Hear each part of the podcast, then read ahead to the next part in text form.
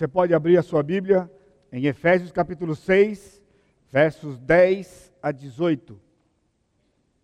No próximo domingo, se o Senhor permitir, nós encerramos a nossa série de Efésios, onde a porção vai ser de 19 até 24, finalzinho. Efésios 6, de 10 a 18. Um texto que tá, tem um tema aí sobre, a, sobre essa passagem na sua Bíblia, certamente, a armadura de Deus. Quanto ao mais, sede fortalecidos no Senhor e na força do seu poder. Revestivos de toda a armadura de Deus para poderes ficar firmes contra as ciladas do diabo, porque a nossa luta não é contra o sangue e a carne, e sim contra os principados e potestades, contra os dominadores deste mundo tenebroso, contra as forças espirituais do mal nas regiões celestes. Portanto, tomai toda a armadura de Deus, para que possais resistir no dia mau e depois de teres vencido tudo, permanecer inabaláveis. Estai, pois, firmes, cingindo-vos com a verdade e vestindo-vos da couraça da justiça, calçai os pés com a preparação do evangelho da paz, embraçando sempre o escudo da fé, com o qual podereis apagar todos os dardos inflamados do maligno. Tomai também o capacete da salvação e a espada do Espírito, que é a palavra de Deus, com toda oração e súplica, orando em todo o tempo no Espírito, e para isto, vigiando com toda perseverança e súplica por todos os santos.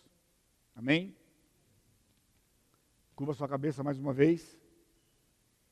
Amado e bendito Deus, nós já temos expressado através desses cânticos o nosso coração, aquilo que temos entendido e extraído da tua palavra. É um louvor para o Senhor, que é o único que é digno de receber o nosso louvor. E agora, Pai, com os corações preparados, como uma terra que foi arada, esperando a semente da tua palavra. O nosso pedido é que ela venha germinar pelo teu poder, pela tua graça e dentro do teu plano, que ela venha germinar e venha crescer e venha frutificar para a honra e a glória do Senhor. Não permita que qualquer dificuldade na transmissão venha impedir que cada um aqui essa noite possa receber do Senhor a justa medida aquilo que realmente está na tua presença, para louvor da tua glória. E é no nome santo de Jesus, o meu Senhor e Salvador, que eu te peço. Amém, Senhor. Amém.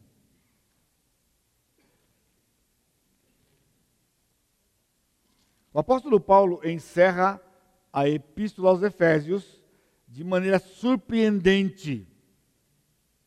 Essa expressão do versículo 10, quanto ao mais, Talvez na sua Bíblia, na sua tradução, esteja finalmente, e elas aparecem em algumas tradições. Na verdade, há também uma variante nos textos, nos manuscritos que estão cópias hoje, cópias de cópias de cópias que estão preservados.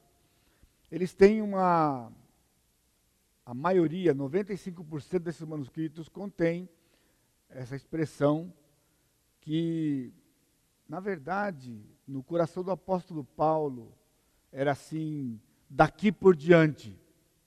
Então, quanto ao mais, está mais próximo do que finalmente, daqui por diante. Então, isso equivale a dizer que a intenção do apóstolo não era afirmar o final da sua carta. Tipo assim, depois de ter falado tantas coisas, por último, ou finalmente, eu vou dar mais uma instrução para você. Ah, sabe, vocês têm uma armadura, né? Não é bem isso que estava no coração dele? No coração dele, depois de ter tratado tudo que ele tratou, ele vai agora nos dizer o que fazer, como nos apropriarmos de tudo aquilo que ele nos desafiou durante a sua carta para o tempo futuro. Então ele está olhando a vida cristã futura. Portanto, a armadura de Deus é uma, um instrumento de guerra para que nós usemos na vida cristã, Ou seja, enquanto ela durar, nós temos que nos apropriar dela. Entende? Então ele não está encerrando aqui, ele está nos dando agora um ponto de partida, depois que esses crentes receberam isso lá atrás, e durante toda essa área da igreja, quando essa carta tem circulado, depois juntada na, na era da, da, da imprensa, como nós temos hoje, então em todo canto que essa carta chega, ela chega então com este desafio. Talvez a sua questão, né? Como viver a vida cristã? Porque eu tenho dificuldades, porque eu tenho lutas. Ou quais lutas, na verdade, eu tenho que são legítimas e quais as que eu tenho e que não são legítimas. Tudo isso fica claro para a gente quando a gente entende a intenção do Espírito Santo de Deus ao inspirar o apóstolo Paulo a escrever essas coisas. Ou seja, a armadura de Deus que ele vai descrever e exortar, nos exortar quanto ao seu uso, não era o encerramento de sua carta, como um assunto final, como eu disse, mas a forma de se viver a vida cristã. Se viver para a vida cristã. Em toda a carta, nós temos trabalhado, nós temos visto de algumas variadas formas o apóstolo Paulo trabalhar com uma dualidade de pensamento. Ele está falando de uma batalha espiritual entre a carne e o espírito a nossa carne e o nosso espírito. Então, lembrando vocês que lá no capítulo 2, ele nos disse que toda pessoa, quando nasce neste mundo, ele nasce com um corpo e com uma parte material que você pode pensar que é a personalidade ou a alma, ou seja, né? porém, espiritualmente morto. De forma que espiritualmente Todo ser que nasce nessa terra nasce como um defunto ambulante, está andando num estado de morto, porque no capítulo 2, versículo 1 ele diz: E ele vos deu vida, estando vós mortos delitos e pecados. De maneira então que há uma ressurreição do espírito, do nosso espírito, e passamos a ser habitados pelo Espírito Santo de Deus. Então, toda essa discussão que existe aí entre dicotomia e tricotomia, na verdade são, se eu posso dizer assim, para não ser tão agressivo, né? Invenção dos homens, dos teólogos, tentando definir coisas que a Escritura nos dá informação, tão, tantas informações, e ela é tão completa com respeito a isso, não é? Ou seja, ela diz que nós somos corpo e alma, espírito morto. Quando então o Espírito Santo entra dentro de nós, o Espírito é ressuscitado, então nós temos corpo, alma, espírito e tem o Espírito Santo dentro de nós. É isso que a Escritura nos diz aqui e outros textos que ela vai colocar para a gente, porque espiritualmente alguém só é vivo quando ele recebe vida através do Espírito Santo do Senhor por crer no Senhor Jesus Cristo. Ele usou também a expressão de velho homem e novo homem. Embora o velho homem esteja crucificado com Cristo, esta é uma afirmação de Romanos capítulo 6, verso 6, do mesmo apóstolo, ele nos diz, em Romanos 6, 6, sabendo isto, que foi crucificado com ele o nosso velho homem, para que o corpo do pecado seja destruído e não sirvamos o pecado como escravos. Ah, o nosso velho homem nada mais é do que a nossa alma. Sou eu. É aquilo que me distingue de você. É aquilo que eu sou. É a minha personalidade, composta de intelecto, de vontade e emoções. Embora este velho homem esteja crucificado com o Senhor Jesus, nós recebemos também a exortação do mesmo apóstolo, na sua, nessa mesma carta, no capítulo 8, no verso 13, de que nós temos que mortificar os feitos da carne. Capítulo 8, versículo 13 de Romanos, ele diz: Porque se viverdes segundo a carne, caminhais para a morte, mas se pelo Espírito mortificardes os feitos do corpo, certamente vivereis. Essa é uma coisa curiosa para nós, né? Está crucificado, mas temos que matá-lo todo dia. Eu não quero entender isso. Porque se você acha que porque está morto, o velho homem está morto, não precisa lutar com ele, isso só mostra que na verdade você não está dentro do plano de Deus. Porque são afirmações da Escritura e a Escritura não se contradiz. O nosso velho homem está crucificado.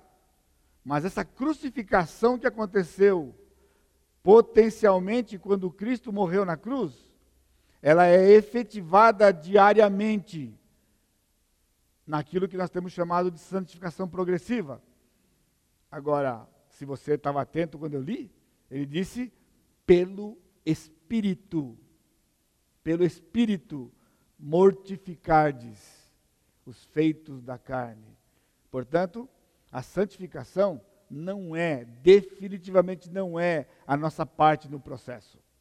Nós não temos parte alguma no processo, irmãos. Porque se tivéssemos qualquer parte no processo, o processo falharia porque nós não cumprimos nossa parte. Então, a santificação acontece, ou essa, essa morte diária acontece, porque Cristo morreu na cruz e porque o Espírito Santo é quem nos capacita e nos leva a esta morte diária, pela obediência da Escritura. E então, estamos nos santificando, como diz o texto aí. Então, neste, neste texto, Paulo nos exorta a sermos fortalecidos do Senhor e revestirmos-nos da armadura de Deus. Agora, sem lhe cansar, mas para você poder entender esse, todo esse processo da armadura, o mesmo apóstolo também nos exorta naquela carta de Romanos, no capítulo 13, no verso 14, Romanos 13, 14, ele diz: Mas revestivos do Senhor Jesus Cristo e nada disponhais para a carne no tocante às suas concupiscências. Ou seja, a carne tem desejo. Lembra de concupiscência? Concupiscência é uma palavra boa, que andou em, uma fama, andou em má companhia pegou uma fama.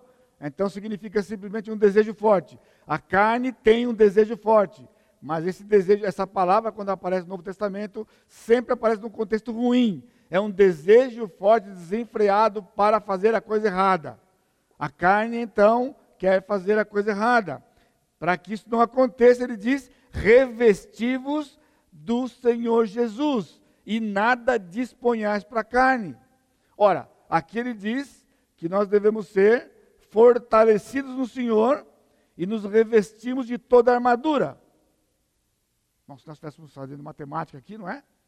Se nós temos que nos revestir da armadura, e nós, nós temos que nos revestir do Senhor Jesus Cristo, logo, o Senhor Jesus Cristo é a nossa armadura. Nós vamos ver isso aqui no texto, o apóstolo Paulo defendendo isso aqui, de que o próprio Senhor Jesus Cristo é a nossa armadura o Filho de Deus que venceu a morte e venceu o diabo. Portanto, Deus tem uma armadura à nossa disposição para o combate espiritual contra as hostes do mal. Deus tem uma armadura à nossa disposição para o combate espiritual contra as, as hostes do mal. À medida que nós formos caminhando no texto, você vai entender o que eu quero dizer por Deus tem uma armadura à nossa disposição. Irmãos, o texto é fascinante. É um dos textos mais ricos de toda a Escritura, em termos literários. A forma com que o apóstolo Paulo, dirigido pelo Espírito, se comunica. O texto que nós temos diante de nós, capítulo 10, 6, de 10 a 18, ele está naturalmente dividido em duas partes o processo do revestir a armadura de Deus, o processo de revestir a armadura de Deus, 10 a 14a, e a segunda parte, as partes dessa armadura a serem vestidas, do 14b até o 18. Então nós vamos começar vendo o processo de revestir a armadura de Deus. Nós temos cinco aspectos deste processo aqui, ou cinco passos. Você está sendo desafiado hoje à noite pelo apóstolo Paulo, pelo Espírito Santo, quem o inspirou para escrever, de que Deus tem deixado para você à sua disposição para essa luta espiritual uma armadura. Uma armadura. E você precisa se revestir desta armadura para a vida cristã, lembrando que é aquilo que está acontecendo depois que você entregou sua vida para Jesus, aquilo que nós chamamos de vida cristã. O primeiro passo aqui é preparo físico, mental e psicológico, preparar-se para o combate. E aqui eu começo na busca aí da graça de Deus para lhe ajudar a enxergar esta beleza literária que o apóstolo está colocando aqui, e ao mesmo tempo profunda sobre este assunto da armadura. Ele diz aqui no versículo 10: Quanto ao mais, sede fortalecidos no Senhor e na força do seu poder. O que ele está dizendo para nós é isso. Naquela época que o apóstolo Paulo viveu, o soldado romano, ele se, ele se, é, ele se vestia da armadura para ir para a batalha. Agora aqui o texto diz: sede fortalecidos no Senhor. Aqui ele está, na língua do Novo Testamento, ele está dizendo bem literalmente assim: continua sendo fortalecido. Então, a voz do verbo é passiva, nós somos fortalecidos, não somos nós que nos fortalecemos, é o Espírito Santo de Deus que nos fortalece no Senhor. Ele diz: continua a ser fortalecido no Senhor e na força do seu poder. Que poder é este? É o mesmo poder do capítulo 1, versos 19 a 23, que ele diz lá que é o poder que ressuscitou o Senhor Jesus Cristo dos mortos. Então é um grande poder, um grande poder. O poder que foi usado pelo Pai para ressuscitar gloriosamente o seu Filho. Então ele diz que nós temos que nos fortalecer, ou, ou melhor, sermos fortalecidos no Senhor, no Senhor Jesus Cristo, e na força do seu poder. Agora, o que tem a ver isso com o preparo aqui? Aqui é o, a, a, o, o tempo do verbo é um imperativo, ele está nos dando uma ordem. Nós temos que, antes de tudo, agora você percebe que ele não está falando de armadura ainda, ele não está falando de revestir de nada. Parece que o texto está meio fora de lugar quando você está lendo, porque ele diz: quanto ao mais, ou seja, daqui para frente, lembra do que eu estou dizendo para você? Daqui para frente, continua sendo fortalecido no Senhor e na força do seu poder. É o preparo, porque a primeira coisa que o soldado romano fazia, ele tinha que mostrar, ele tinha que deixar claro para o seu comandante, para aquele que estava sobre ele na linha de hierarquia lá na, na, na, na tropa, de que ele estava apto para usar a armadura. Agora, nota o aspecto contínuo aqui. Continua sendo fortalecido no Senhor e na força do seu poder. Aí eu disse para você que é um preparo físico, mental e psicológico. Porque se o soldado não estivesse em condições físicas de se revestir ou se vestir da armadura, o que ia acontecer com ele? Ele não ia conseguir ir para a batalha com a armadura. Ele não ia conseguir ir para a batalha com a armadura. Eu vou lembrar você, refrescar sua memória, quando Davi foi lutar contra Golias, você lembra? Lá em 1 Reis, capítulo 17. Aliás, 1 Samuel, capítulo 17, quando ele viu aquele homem de 3 metros, 3 metros de altura, mais ou menos, estava desafiando a tropa de Israel.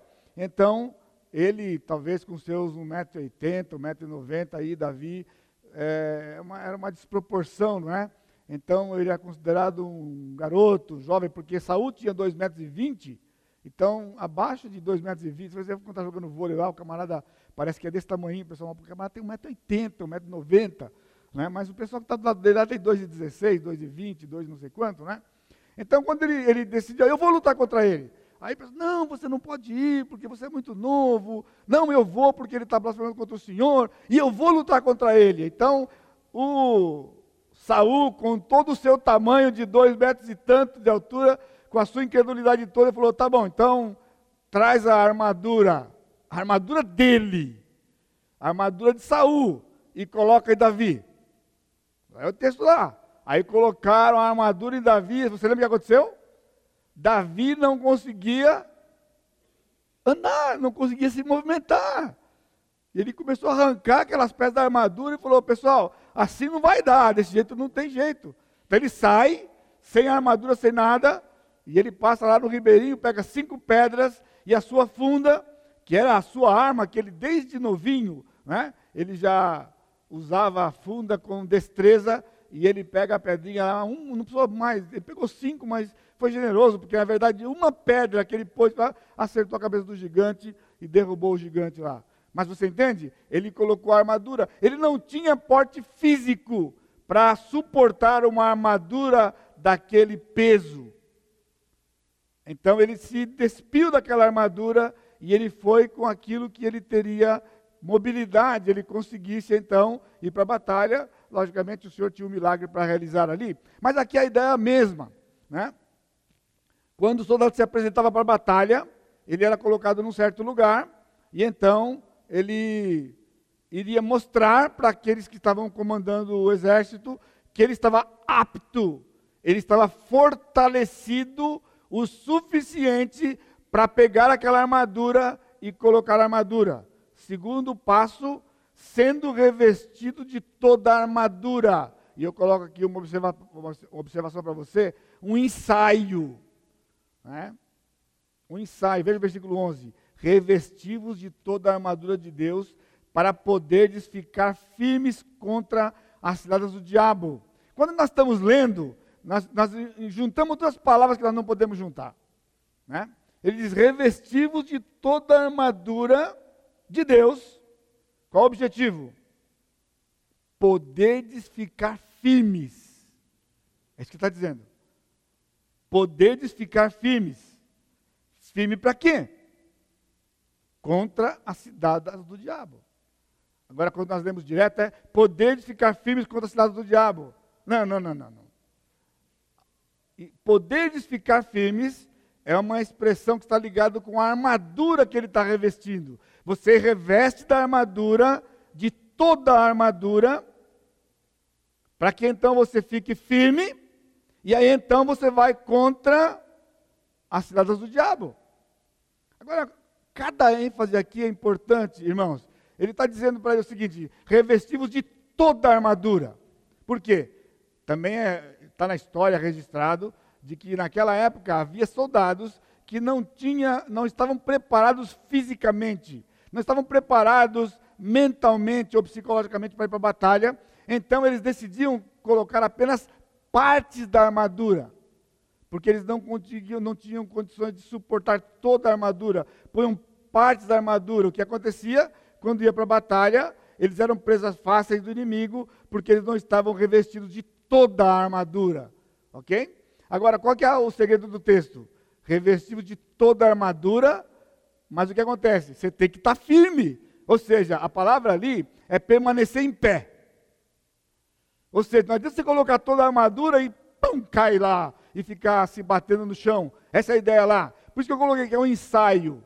Né? Então, lembra? Ele chegava, se apresentava no batalhão, aí então ele mostrava que estava forte o suficiente para usar a armadura, e então era dada a armadura para ele, ele se revestia de toda a armadura, e então ele tinha que mostrar que ele conseguia ficar em pé, que ele conseguia ficar firme, que ele conseguia andar, ele conseguia se movimentar e fazer o trabalho que ele tinha que fazer na batalha.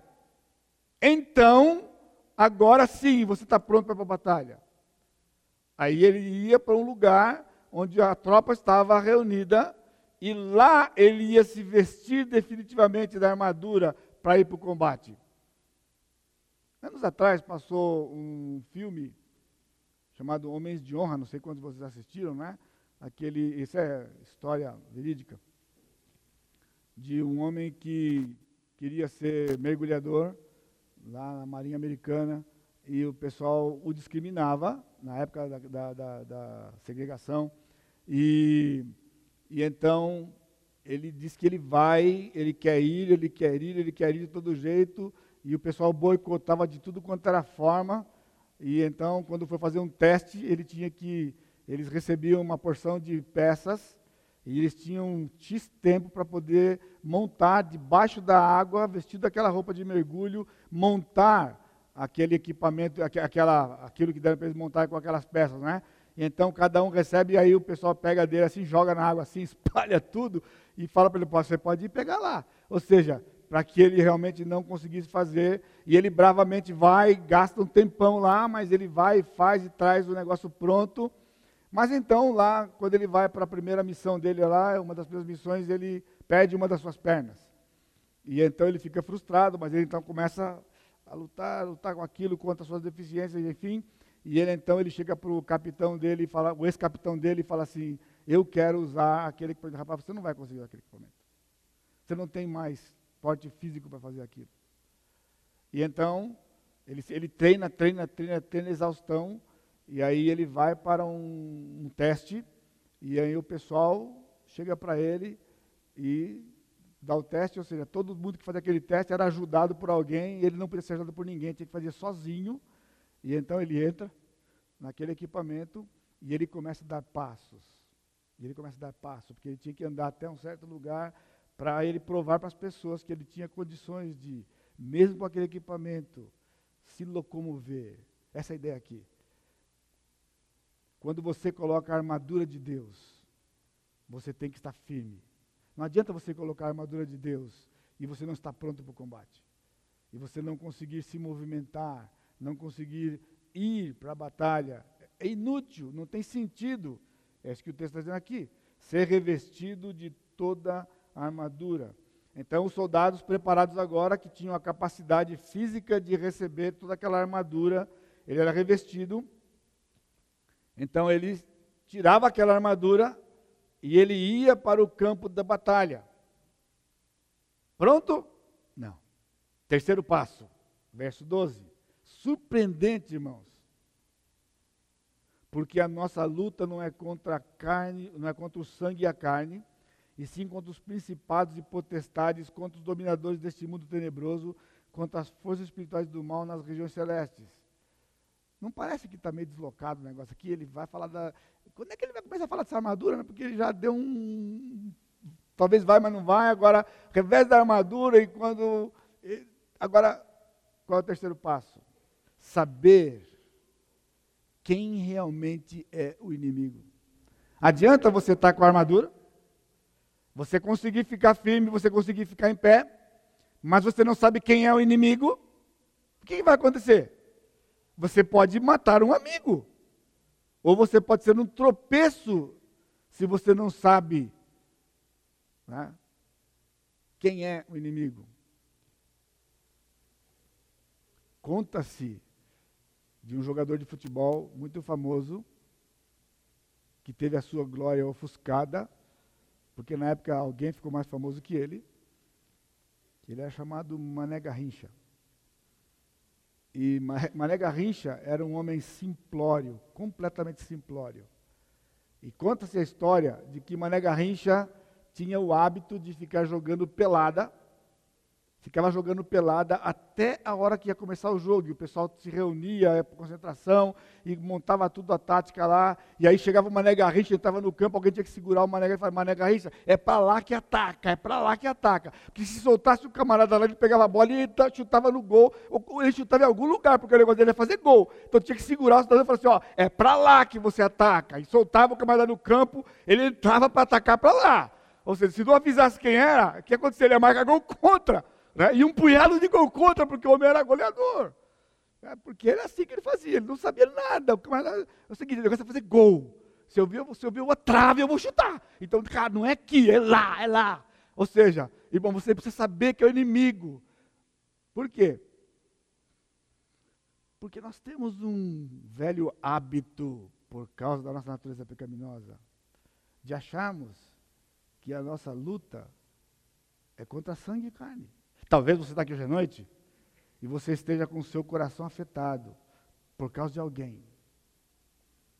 O seu relacionamento está cortado com essa pessoa, talvez há algum tempo. Ou você já discutiu, já brigou, já teve dificuldades, enfim. Se isso já aconteceu com você, ou é a sua condição de noite aqui, eu queria lhe dar um alerta. Você não sabe quem é o seu inimigo. Você está pensando que seu inimigo é quem você pensa que é, mas não é seu inimigo. E na verdade, o real inimigo está fazendo sabe o quê? Aplaudindo, batendo palmas.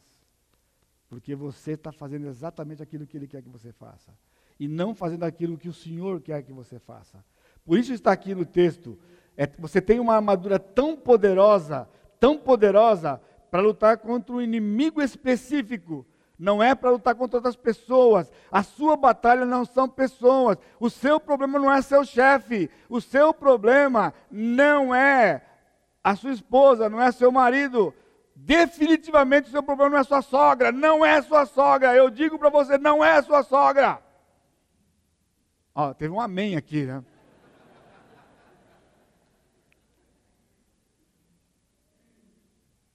Ele diz: a nossa luta não é contra carne e sangue.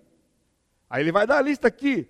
Mas sim contra os principados e potestades, contra os dominadores deste mundo tenebroso, contra as forças espirituais do mal. É isso que ele queria dizer com ciladas do diabo do versículo 1, 11. Então você reveste da armadura, você está preparado, então você tem porte físico, você fica em pé, você permanece firme e você pode partir para o combate, sabendo que você vai ter ciladas do diabo com você. Ele deu a dica lá, irmãos: o diabo é nosso inimigo, não são pessoas. Definitivamente não são pessoas, não é o governo. Tudo aquilo que você está ouvindo daqui destrói com o seu coração, que desanima você, você já perdeu a confiança é, ou a esperança aqui ah! Romanos capítulo 13 diz que toda autoridade é instituída por Deus. É difícil você conciliar isso aqui, não é? Com essa corrupção toda que está lá? Sim. Sim. Sem exceção. Sem exceção. Portanto, toda questão que você tem é com Deus. Você tem acesso ao Senhor. Ele é o general. Nós vamos ver isso mais tarde na, na, na armadura aqui. É o general, conversa com ele. Conversa com ele. Porque o inimigo está agindo. Mas a palavra de Deus está aqui para que nós sigamos a sua palavra. Principados, potestades, forças espirituais das regiões celestes. Irmãos, é uma luta espiritual contra um inimigo espiritual, num lugar espiritual. É uma luta espiritual contra o inimigo espiritual, no lugar espiritual. E você tem que ter uh, uh, discernimento para identificar, porque atrás daquela pessoa ou daquelas pessoas com que você tem apontado as suas armas e você tem atirado e achando que de lá estão vindo, uh, está vindo ataques, estão vindo também armamento contra você ao inimigo, ao real inimigo. O real inimigo que está usando aquilo. E você tem lutado em vão, porque você está com uma arma poderosa, mas apontando para um inimigo que é fraco. Mas você não consegue entender como é que eu não consigo destruir com uma arma tão poderosa como que eu tenho, que é o Senhor Jesus. Sim, porque essa arma que ele deu para você não é para você usar contra pessoas. Não é para você usar contra pessoas, é para você usar contra o inimigo real, verdadeiro. O inimigo, que é sua, o diabo e suas hostes, em que ele atua no nosso eu. E ele usa o mundo como estratégia para nos destruir. Por isso que o ambiente dessa armadura toda, aqui o apóstolo Paulo está dizendo, é, lá nos outros textos que eu, eu, recapitulei, brevemente para você, sobre velha natureza, sobre uh, essa, essa, dualidade de, de luta do eu contra o espírito. Nós tínhamos que pegar a arma e virar contra nós mesmos. Mas ele não está falando de nós fisicamente. É uma luta espiritual. Do coração procedem os maus desígnios. E então o inimigo, com as suas hostes, vão tomar proveito e vantagem de nós mesmos e vai investir contra nós. Mas louvado seja o Senhor, que Ele nos deixou a armadura para que nós possamos resistir, ficar firmes e resistir contra essas ciladas do diabo. Quarto passo, apropriar-se da armadura de Deus. Versículo 13, parece uma repetição, não é? Ou, ou o encerramento, ele diz: portanto, tomai toda a armadura de Deus. Lá no versículo 11 ele diz: revestivos de toda a armadura de Deus. Agora no versículo 13 ele diz: tomai toda a armadura de Deus. Agora você está acompanhando o raciocínio? Ele tinha que estar preparado, que é o versículo 10. Aí ele ia para o ensaio, que ele revestia. Por isso que no capítulo 13 ele repete: toma a armadura. Lá a ênfase não é tomar a armadura. Lá a ênfase é vestir a armadura de maneira que você consiga saber se você tem condições de usar aquela armadura aí para a batalha. Agora que você pode ir, então você tira, e agora você identifica o inimigo, e então você está pronto agora para fazer efetivamente o que? Tomar a armadura. Tomar a armadura. Literalmente aqui, ele está dizendo assim: estende a mão para a armadura que está à sua disposição. Você lembra da frase que eu usei no começo? Deus tem uma arma nossa, uma armadura à nossa disposição. Ou seja, Deus não vem e coloca a armadura em você. Ela está à sua disposição. Então, naquela época, os soldados, quando eles entravam em forma, à sua frente estava no chão toda a armadura, todas as peças da armadura. E então, quando eles iam sair para a batalha, eles tinham que tomar, tinham que pegar. A palavra aqui é uma palavra muito interessante, porque o apóstolo Paulo criou uma palavra que é composta de uma, uma preposição mais o verbo original, que significa assim: estende a mão, pega a armadura e levanta, ou põe para cima. Ele está usando a preposição para cima. Pega para cima. Pega para cima que é a ideia de apropriar-se dela. Você estica a mão, pega a, a peça da armadura e levanta e coloca em você.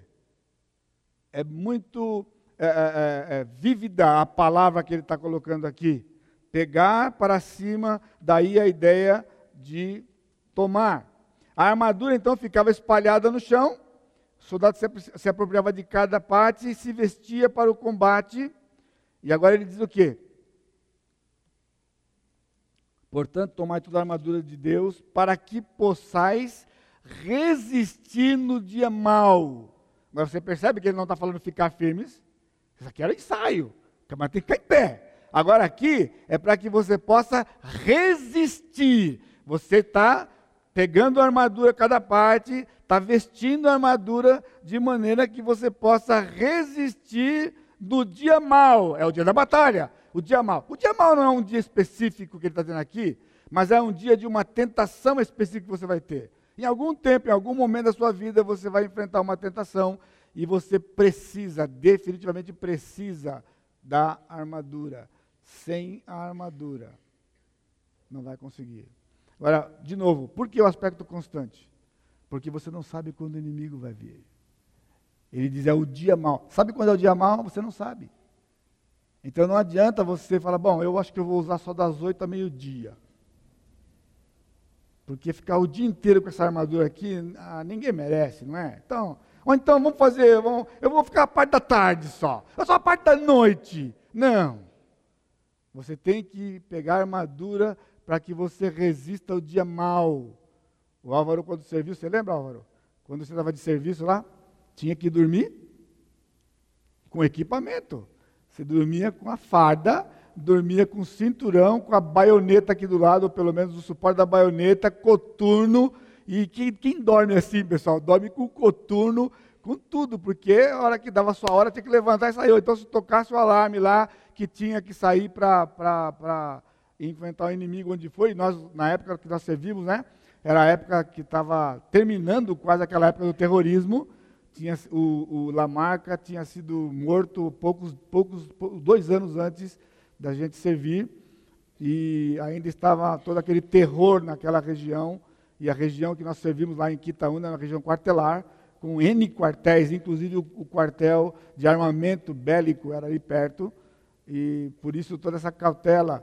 Ou seja, tem que ficar fardado você não pode tirar a farda para nada, você tem que ficar pronto, de prontidão. Aqui é a ideia, para que você resista o dia mal. E depois de ter desvencido o quê? Tudo, tudo. Aí você vai permanecer inabaláveis. Agora ele vai completar a figura. Lá você permaneceu, você ficou firme.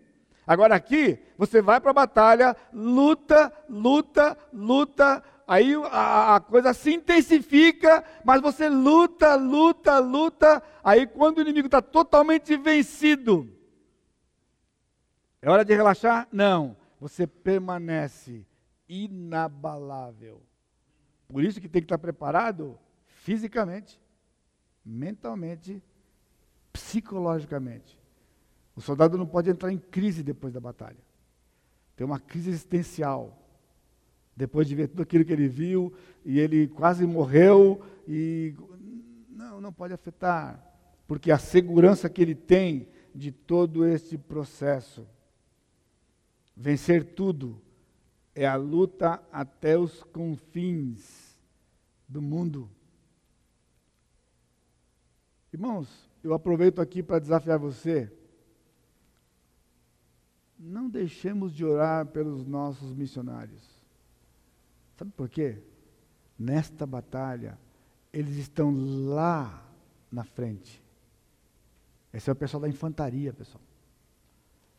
E eu, eu servi num quartel de infantaria, que era uma infantaria blindada, mas antes disso era o regimento de infantaria, que era quarto RI, e o negócio era tão complicado que eles chamavam de recanto do inferno. Onde você está servindo? Eu estou servindo lá no quarto RI, Recanto do Inferno. Aí estava tão complicado, eles precisavam para quarto BIB, batalhão de infantaria blindado. Então entrava dentro do tanque lá, você ficava protegido. Mas é o pessoal que vai na frente, então lá atrás tem os armamentos que estão atirando aos seus foguetes lá, o armamento pesado, mas tem a turma da linha da frente que avança para conquistar o território, vai conquistando o território. E aqui está a batalha. Porque ele pode atirar lá de trás e até afetar uma vila inteira. Mas se a infantaria não chegar e se apropriar do lugar, o que acontece? É só uma questão de tempo. O inimigo vai colocar outros soldados lá. E os outros soldados vão continuar dominando aquele lugar. Nós temos a nossa história também, os pracinhas que lá na Itália eles é, tomaram aquelas duas cidades. E quando eles chegaram lá totalmente inexperientes, os outros aliados começaram a zombar. Alguém aqui sabe, não precisa falar, mas você pode levantar a mão, qual é o símbolo da Força, Força Expedicionária Brasileira? Alguém sabe qual é o símbolo? Um, dois, três, ok, muito bem. Sabe por que a cobra fumando? Porque eles diziam: vocês vão morrer, nem que a cobra fumasse, vocês não vão conseguir entrar naquele lugar. E quando eles tomaram posse e colocaram a bandeira lá, então eles puseram, trocaram o brasão deles para uma cobra fumando. Falaram, para a cinta ela vai fumar. Né? Irmãos, esse é empenho na luta, vencer tudo. E o texto continua quando ele diz em quinto, quinto passo, permanecer firme com a armadura. Ele diz: Estai, pois, firmes. Estai, pois, firmes. Agora o apóstolo vai, a segunda parte do texto, ele vai detalhar esta toda a armadura que nós temos que nos apropriar, que nós temos que experimentar e depois tomar, colocar em nós, irmos para, colocar sobre nós mesmos e irmos para a batalha. Agora, aqui é muito, muito, muito bonito a, a literatura, porque todo o texto de 14 a 18 é um jogo de tempos verbais impressionante. Isto realça grandemente a inspiração verbal das Escrituras. Nós aprendemos recentemente com o pastor Sacha, a Escritura, né, a inspiração da Bíblia, ela foi verbal. Sabe o que significa ela foi verbal? Palavra por palavra. O Senhor não inspirou o jeitão da coisa, Ele não inspirou a ideia, Ele inspirou palavra por palavra. Então a palavra usada foi especial, o tempo do verbo, no caso se é verbo, foi especial, a voz do verbo é especial, a, a, tudo é especial, ou seja, não podia ser outro. E aqui de maneira consistente, quando o apóstolo fala sobre o processo, ele usa sempre, invariavelmente, o imperativo. E quando ele fala das partes da armadura, ele usa o, o particípio, o particípio reflexivo. Invariavelmente, ele usa particípio no detalhamento.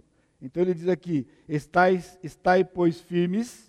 Ele está usando de novo o imperativo, porque está falando da, do processo, como já falou atrás, permanecer firmes.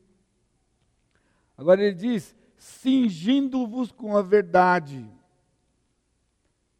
Eu não estou corrigindo a Bíblia, entenda isso. Nós estamos diante de uma tradução, nós, nós temos uma tradução na mão. E quando existe uma diferença, uma, uma, uma questão aí da tradução, eu estou ajudando você para que você possa entender isso como estava no texto lá, de uma maneira mais apropriada. Então aqui quando ele fala cingindo, cingindo é gerúndio. O particípio aqui é cingido. E como ele é um particípio num tempo verbal que a gente não tem, literalmente é tendo cingido. Tendo cingido com a verdade. O que era a verdade que o apóstolo Paulo está dizendo? Que peça da armadura é? O cinturão. Surpresa! O cinturão, ele segurava toda a armadura, mas era a primeira peça a ser colocada. Pastor, mas se ele segura a armadura, não é o último que põe? Nós homens, quando colocamos nossa calça, né, o cinto é por último. Você põe a calça tal, depois você põe o cinto lá, né? Mas se a calça estiver meio folgadinha, você vai ter um problema para você colocar o cinto depois, né? Então é melhor você colocar o cinto quando ela está lá na cama ainda, coloca o cinto nela, põe a calça, já põe o cinto aqui, para você não passar vergonha, né? Então, nós temos o hábito de pôr o cinto por último, mas é melhor pôr o cinto primeiro, ok? Então, na, na armadura, por quê? Porque depois que o soldado, que o soldado romano colocasse a sua armadura toda, ele não teria mobilidade para poder abaixar, pegar o cinto e amarrar o cinto para segurar a armadura. Então ele punha o cinto primeiro, depois ele só ajustava o cinto e ia encaixando a armadura. Ele ia encaixando a armadura e apertando o cinto para que ele tivesse agora totalmente vestido e fosse. Agora diz aqui, cingindo o cinto da verdade. O que Jesus disse? João 14, 6. Eu sou o caminho e a verdade e a vida. Lembra que eu disse no começo? Revestido do Senhor Jesus? O cinto é a verdade. Jesus é a verdade. O Espírito Santo é o Espírito da verdade. E o Pai é da verdade, porque Tito 2 diz que Deus não pode mentir. Deus não pode mentir. Agora, eu digo para você, porque nessa época moderna, como em toda época de guerra, quando o inimigo, quando você preparava todo um equipamento, né, na época da Guerra Fria, a gente viu muito isso aqui, né, o inimigo também fazia uma arma semelhante, aperfeiçoava para ser melhor. Olha como Deus é maravilhoso. O inimigo, que é o diabo, e as potestades nunca conseguirão uma armadura como a nossa. A nossa armadura é invencível e imbatível, porque o diabo é o pai da mentira. O pai da mentira, ele jamais pode colocar o cinto da verdade para poder segurar a armadura daqueles que não pertencem ao Senhor. Por outro lado, quando nós não estamos vivendo a verdade, nós estamos trocando a armadura melhor por uma armadura inferior. por um cinto que não consegue segurar aquela armadura. Então vai ter que tirar aquela e colocar uma outra não tão eficiente para que o cinto possa acomodar a ela. Você vê como é precioso? Como tem sido o seu cinto? Você está usando o cinto da verdade? Você, tá, você tem se apropriado do Senhor Jesus Cristo para esta batalha que você tem vivido?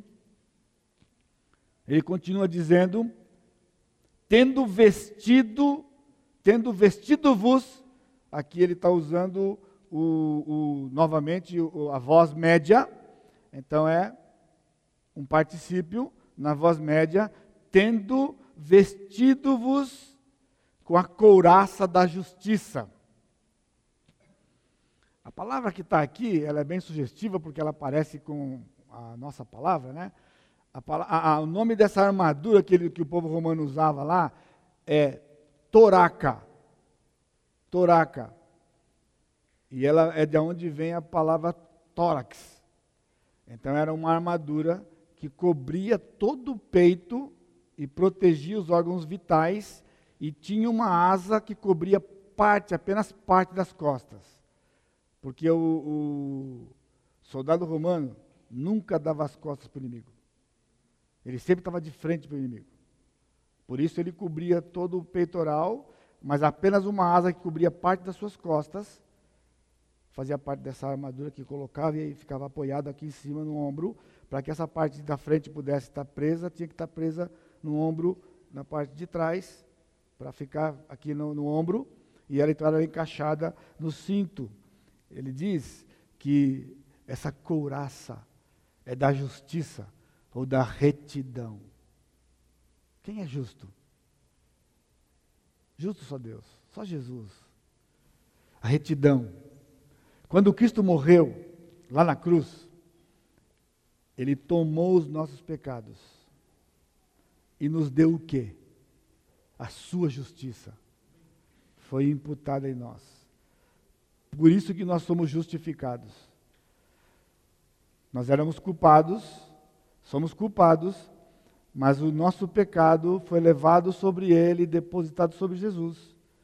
E a sua justiça foi imputada a nós é a armadura que nós recebemos. Recebemos aquele peitoral que nos protege.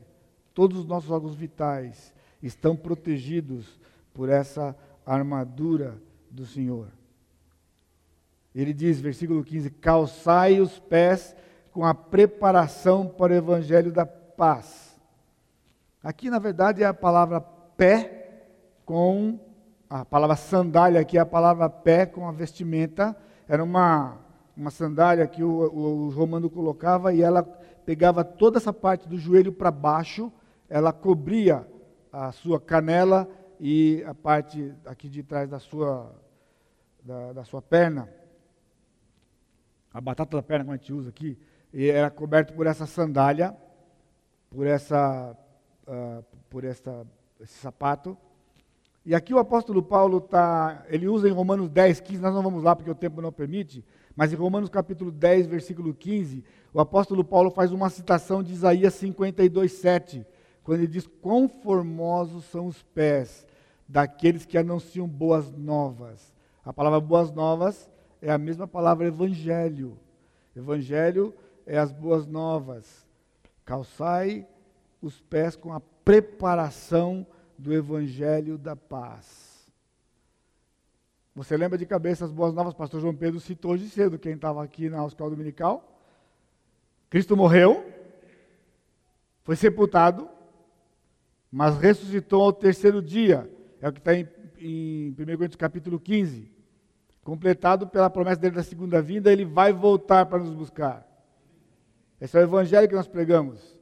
Portanto, o evangelho é o Senhor Jesus Cristo. Porque ele morreu, foi sepultado, ressuscitou ao terceiro dia, vai voltar para nos buscar. E é o Evangelho da paz, por quê? Porque através deste Evangelho, através desse, dessa, desse ato de Jesus, nós temos paz com Deus. Romanos capítulo 5, versículo 1.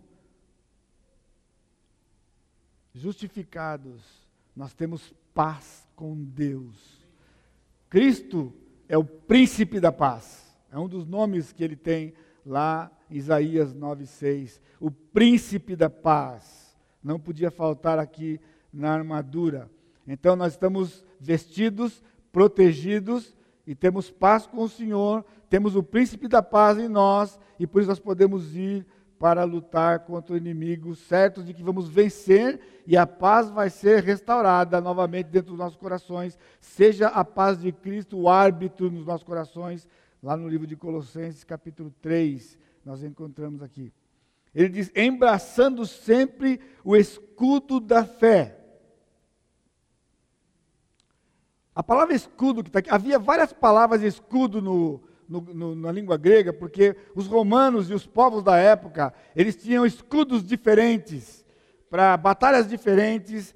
As grandes batalhas que eles, que eles enfrentavam, eles usavam um tipo de, de, de específico de escudo que é chamado tureon, porque tureon vem da palavra tura, que literalmente significa porta.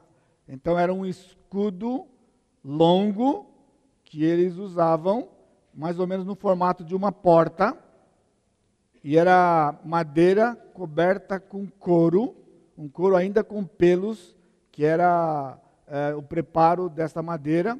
E depois, sobre este couro, ela colocado um outro couro, agora sem pelos, para que ele pudesse a, a, a, abrandar a flecha quando ela vinha ela era amortecida nessas duas camadas de, de couro e depois ela ficaria cravada na madeira. Então, esse escudo que eles usavam era mais ou menos de, do tamanho dele, quase todo, que eles escoravam com o braço esquerdo. E por que ele tinha esse nome de porta? E ele diz assim: para apagar os, os dardos inflamados do maligno. Porque naquela época eles atiravam flechas à distância e atiravam flechas com fogo. Já viram certamente nos filmes lá. Então, quando eles chegavam num lugar, eles tinham o seu escudo assim, e quando eles entravam, o inimigo então, começava a atirar as flechas, eles recebiam um toque de, de, de tipo de, de corneta, e eles entravam numa formação onde a primeira linha colocava o escudo aqui, as linhas laterais, as fileiras laterais colocavam o escudo aqui e quem estava aqui colocava, pegava com o braço direito e colocava aqui, e toda a tropa do meio colocava o escudo na cabeça. E ele formava um bloco, como se fosse um bloco só. A palavra grega usada aqui é um bloco de concreto. É feito como se fosse um bloco de concreto, de maneira que eles, aquelas flechas nunca entrariam para poder matar os soldados que estavam ali é, alinhados e estavam todos em forma porque era uma forma específica. E Paulo, vendo aquilo, ele se lembra da nossa armadura, ele diz: embraçando sempre o, o, o soldado romano nunca se apartava do seu, do, do seu escudo, o escudo da fé. A fé aqui, ela pode tanto ser o ato de crer, como ele pode também ser o conjunto de doutrinas que o apóstolo já usou essa palavra fé no, no mesmo texto de Efésios para falar sobre esse conjunto de doutrinas que nós temos. É aquilo que nos protege. Qual é a doutrina que nós temos? Cristo é o próprio Deus. Cristo é o Filho de Deus que deu a sua vida no nosso lugar. E ele tem mais uma parte da, da, da armadura que ele diz, a espada do Espírito. Então, dois dois, é, dois elementos que estão aqui, duas peças que estão aqui descritas, que não faziam parte da armadura em si, era o capacete, o capacete da salvação, que ele está usando aqui. Ele diz, ah, versículo, versículo 15, ele diz: Tomai também o capacete da salvação e a espada do Espírito. O capacete da salvação, a palavra capacete lá é bem sugestiva porque ela, na verdade, ela significa cabeça e com uma preposição ao redor de. Então era uma proteção que ele colocava na cabeça e ele cobria toda a cabeça, porque ele já estava com os órgãos vitais cobertos, e a sua cabeça, sim, porque qualquer é, armamento que atingisse a cabeça do soldado, o soldado estava fora de combate. Então, ele estava guardado aqui. E é o capacete da salvação. Sabe por quê? Porque só há salvação em um nome debaixo do céu. E esse nome é o nome de Jesus, Atos 4:32. Quem não está em Cristo não está com a sua cabeça protegida. Então, uma coisa importante aqui também saber, por que a salvação é a peça da cabeça? Porque mesmo que a salvação seja pela fé, a salvação é um processo de Deus que nós entendemos. Quando o Espírito Santo abre os nossos olhos, nós entendemos. Ou seja, a salvação em Jesus não é algo irracional, como alguns dizem ou querem interpretar. Nós entendemos e nos apropriamos. Nós temos que estar sóbrios. Sobriedade é uma fundamental, é, é uma característica fundamental do soldado de Cristo. E esta sobriedade é de saber que nós estamos salvos não em nós mesmos, nós não estamos salvos nas nossas obras, nós estamos salvos porque Cristo morreu no nosso lugar e ele nos salvou. E ele termina dizendo assim: a espada do Espírito, que é a palavra de Deus. A espada é a única parte dessa, desse equipamento todo que era de ataque e defesa.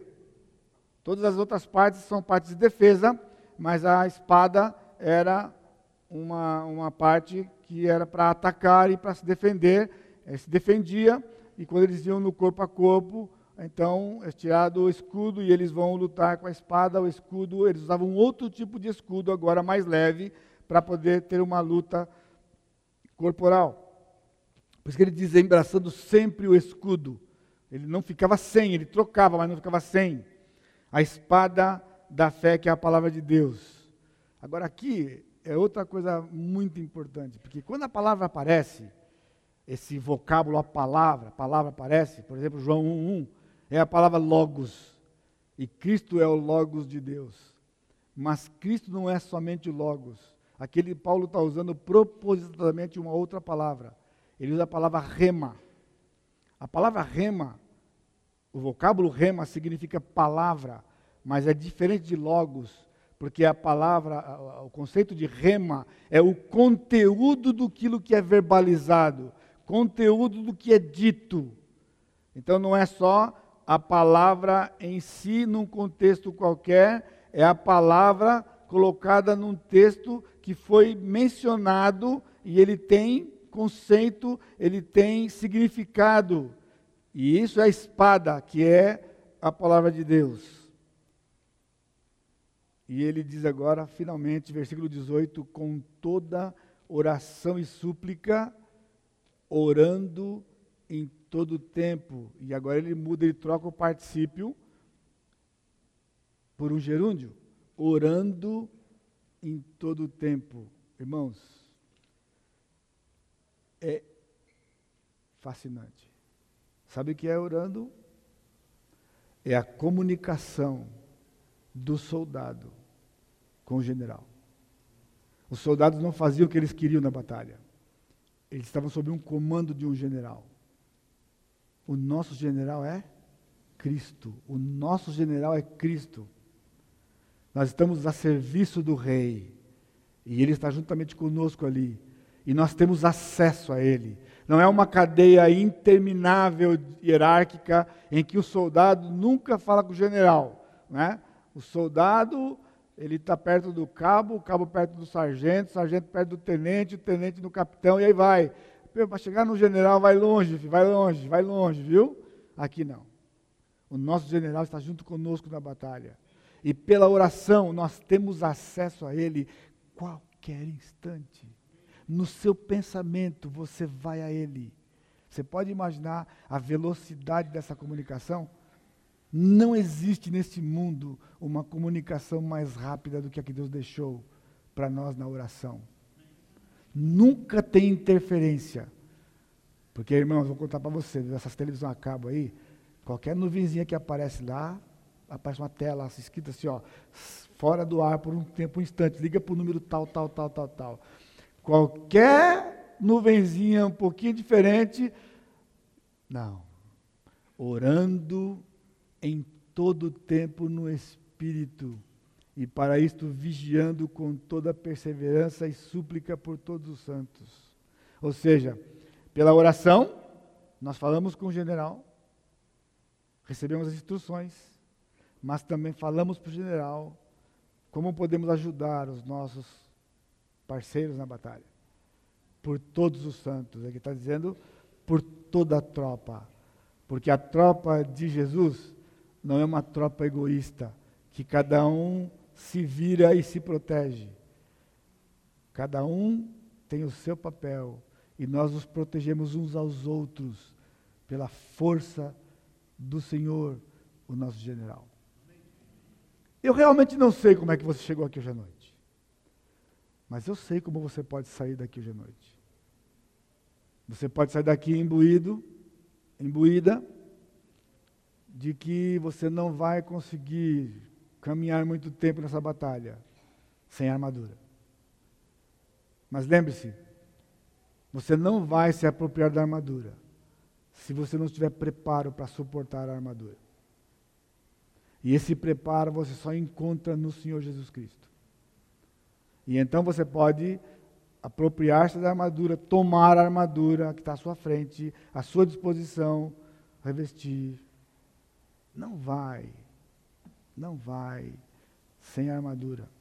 O povo, o povo de Israel experimentou uma vez isto. Quando Josué, depois de ter vencido Jericó, à frente havia uma cidade pequena, inexpressiva, comparada com Jericó. E então eles resolveram ir para a batalha. E diz o texto: quando perguntaram, quantos vamos levar? Então ele disse, ah, uns dois mil resolve, uns dois mil resolve. Eles não perguntaram para o Senhor, quantos tinham que ir para a batalha? E eles foram simplesmente despreparados, completamente despreparados. Diz o texto, irmãos, que os, os soldados de Ai, de Ai vieram contra o povo de Israel e morreram 36 soldados. E o texto encerra aquela primeira parte triste da narrativa dizendo que Josué ficou com o seu coração como se fosse água. 36. Sabe o que significa? Israel tinha vencido os inimigos desde quando saíram do Egito, sem nenhuma baixa. Nenhuma. Sabe o que significa o 36? Quando eles nunca tiveram uma baixa, era para entrar em desespero. E o Senhor disse: há pecado no meio do povo. E eu não fui com vocês na batalha. E depois que eles trataram o pecado, agora eles foram lutar contra a cidade. E eles perguntaram: vamos mandar quantos? O Senhor disse: reúne toda a tropa e deu estratégia para eles. Sabe o que isso nos diz? Que quando há pecado no meio da tropa do Senhor, os soldados ficam míopes. O comandante que não vai para o general, o comandante é míope. O general não, mas o comandante é. Você entendeu? Uns dois mil resolve. Quando o general disse, ele falou assim: toda a tropa, toda a tropa. E eles invadiram a cidade e mataram todas, e dominaram aquela cidade também. Na luta do Senhor, não abaixa. A luta espiritual está nos garantida a vitória, de que não, há um, não haverá uma baixa sequer. Não haverá uma baixa sequer. Se você pertence ao Senhor, você está na batalha e não há a possibilidade de que o inimigo vença você. Pegue a armadura definitivamente à sua frente se coloque lá para que você seja útil na batalha pelos seus patrícios. Não por você, porque você já está garantido. Talvez os patrícios, como está aqui, orando em todo o tempo por todos os santos. E que o Senhor abençoe o seu coração. E que o Senhor possa ajudar você a ter vitórias no Senhor Jesus Cristo. Amém? Curva a sua cabeça. Que a graça do Senhor Jesus Cristo, o amor de Deus Pai e a consolação do Espírito Santo seja com todo o teu povo, Senhor, hoje e sempre. Amém, Senhor. Amém. Deus abençoe, irmãos. Uma boa semana. Obrigado a vocês. Deus abençoe.